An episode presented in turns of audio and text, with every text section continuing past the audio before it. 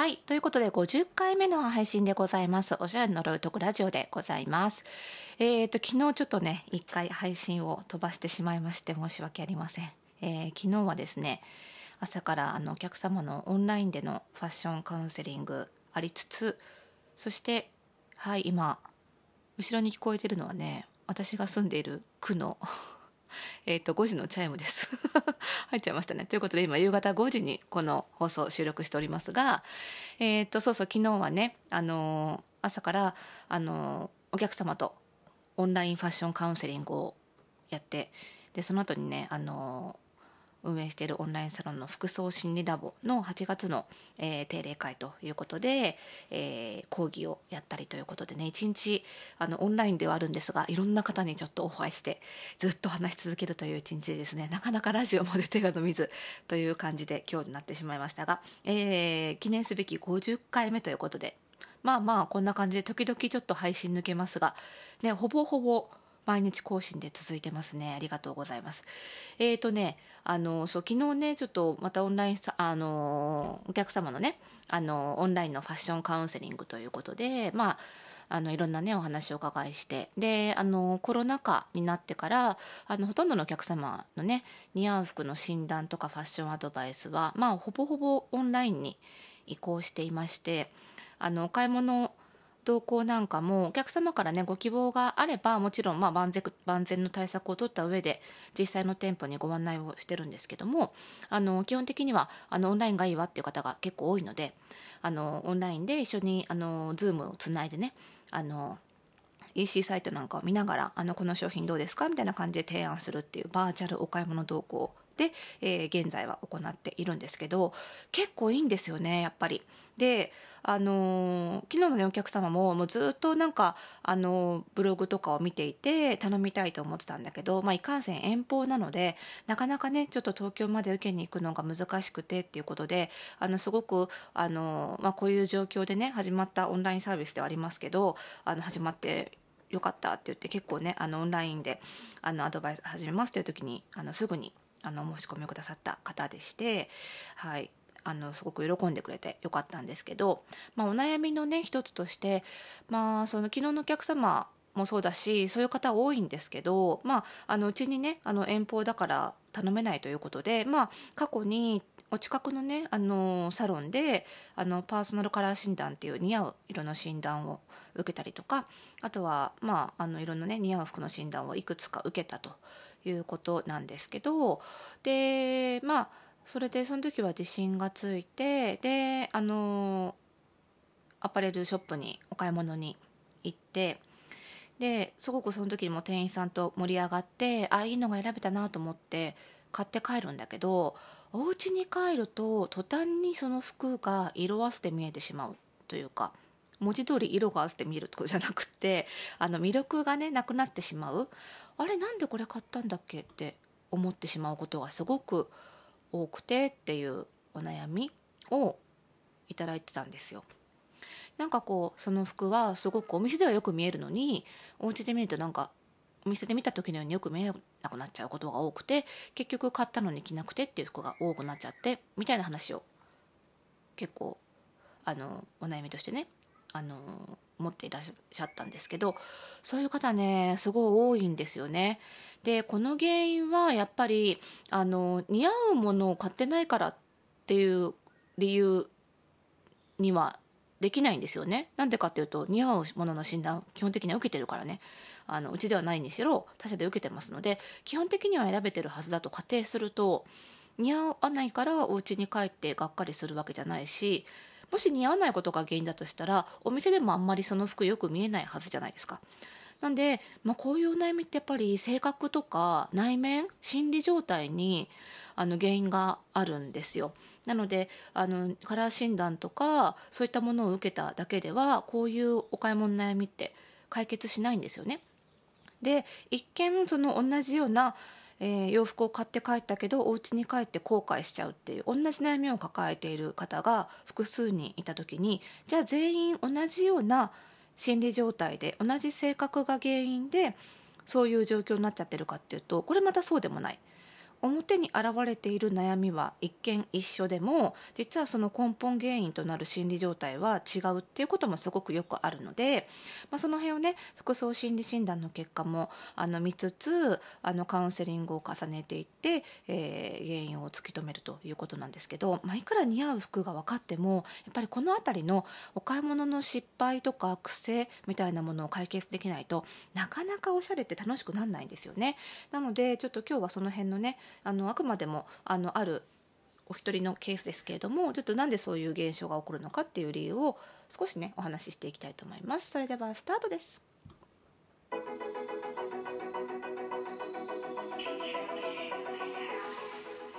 はい、ということで50回目の配信でございます。おしゃれの呪いを解くラジオでございます。えー、この番組ではあなたに巻きつくファッションへの思い込みイコールおしゃれの呪いをバサバサと解いていきます。服装心理学をベースにおしゃれをもっと楽しみ、自分を変えるコツをお届けしています。お相手はパーソナルスタイリストで日本服装心理学協会代表理事の久野里沙でございます。今日もよろしくお願いします。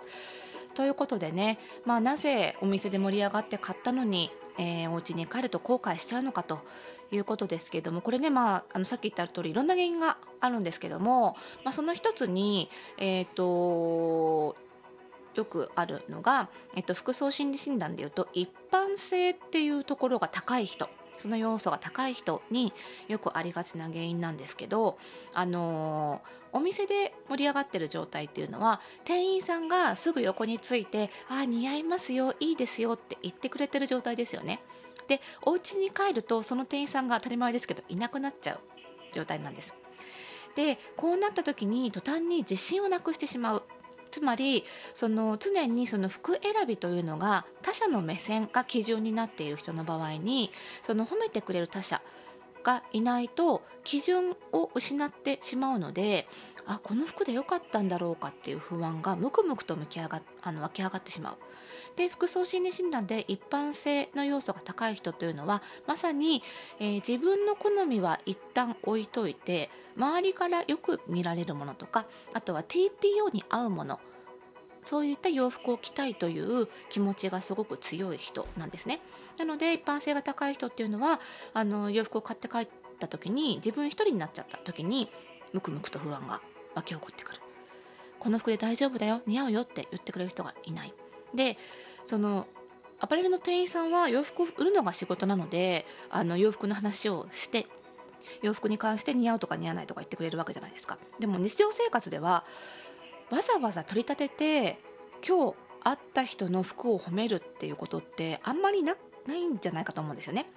あのよっぽどねお互いにファッションが好きっていう共通のこう趣味というか価値観があってよくファッションの話をしてる友達同士であれば「あ今日の服もいいね」とか「あこの間のワンピースの方が似合ってたかもね」みたいな話するかもしれないですけどもそうじゃない限りはなんか取り立てて「あ服似合うね」とか「それいいね」とかって言わないと思うんですよ。そうなるとそのそういった似合う似合わないのフィードバックを受けられる場が洋服購入以降一切なくなってしまうんですよね。そうするとその服装心理診断でいうところの一般性が高い人っていうのは自分の今着てるこの服を見て他者がどう思ってるか分かんないっていう状態がずっと続くのでずっと不安ずっと自信が持てないっていう状態になっちゃうんです。もちろんあの買った服をねお家に帰って後悔してしまう原因っていうのは他には他にもいろいろあるんですけれども今お話したような理由の方も結構多いということで、まあ、昨日のお客さんもねそんな理由だったんですけども、まあ、そういう方のねあの解決策としてはやっぱりその自分がそういう性格であるということを認識するっていうことが非常に大事なんです一番大事であのその上でだから自分の持ってる不安は自分の性格から来るものであって決して自分が衝動買いしてしまったから自分が悪いっていうわけじゃないんだっていうことを理解していただくっていうことがすごく大事なんですね。大体こういうお悩みを持ってる方ってあ私がちゃんと考えて買わなかったからこういうふうにお家に帰って後悔するような事態が起こっちゃうんだっていうふうに結構自分を責めてしまうんですよね。でもあの他者目線で他者からどう見られるかなっていう基準で洋服を買う人はお店でいくら考えたところでやっぱりお家に帰って誰からも洋服に関してのフィードバックを受けられない状態になったら不安になりますそれは買う時の考えが足りなかったわけではなくってそういう性格なんです。自分はそういうとこに悩みやすい不安を抱きやすい。その理由は、えー、服に対するフィードバックを受けられないから他者から。それが分かると自分をいたずらに責めなくて済む。でね自分を責めると悩みっていうのはもっと複雑にこんがらがっていきます。でその自分を責めてる理由っていうのは当たってないわけですから自分を責めても何の解決にもならないわけですよね。ですからやっぱりその自分がその他者目線で他者を意識して服を選んでいるからこそ悩んでしまうんだっていうことを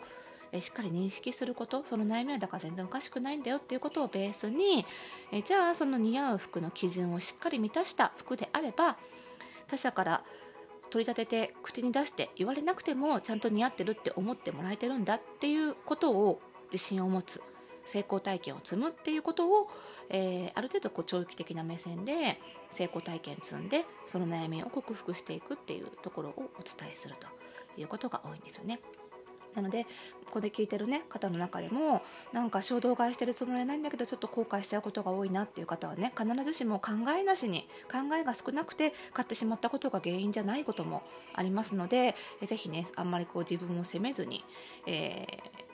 ちょっと服装心理診断なんかも受けてみながらねあの結果原因をね考えてみてほしいななんて思っています。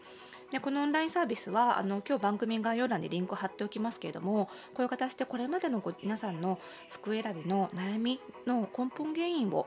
えー、解きつつ似合う服を教えるっていう総合カウンセリングになっているのでこれまで似合う服の診断を受けたことがあるっていう方もきっとお悩みの新たなね一面解決が見つかるサービスだと思いますのでぜひぜひね気になる方は受けてみていただければと思います、えー、ご質問なども承っていますので番組概要欄のマシュマロから送ってみてくださいね。それでは、えー、今日の配信は以上です。おやすみなさい。